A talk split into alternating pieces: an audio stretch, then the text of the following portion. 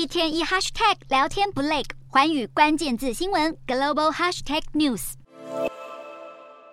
美国联准会在当地时间二十六号的决策会议，如预期升息一码，把基准利率调升到百分之五点二五到五点五零区间，攀上二十二年最高峰。但投资人最关注的是，联准会主席鲍尔在会后声明中预告，下半年还有升息的空间。联准会最新声明与上次六月的会后声明几乎一致，最大的不同就是用了“将继续”这个措辞，强调决策者将继续评估经济数据对货币政策的影响，来决定下一步动作。另外，本次声明写道，美国经济活动持续以温和的速度扩张时，首次用“温和”这个字取代六月声明所用的“适度”，显现美国经济成长比六月预期的强一点，让联准会进一步保留升息的选项。去年三月抗通膨之战开打以来，联准会已连升二十一码，试图冷却火热的经济。虽然美国六月份 CPI 年增只有三趴，创两年新低，但剔除食品与能源价格的核心 CPI 年增却高达四点八趴，反映房租、保险等费用居高不下。鲍尔在声明中暗示，尽管信贷条件收紧可能对经济和就业形成压力，但联准会最关注的还是要把通膨压回两趴目标。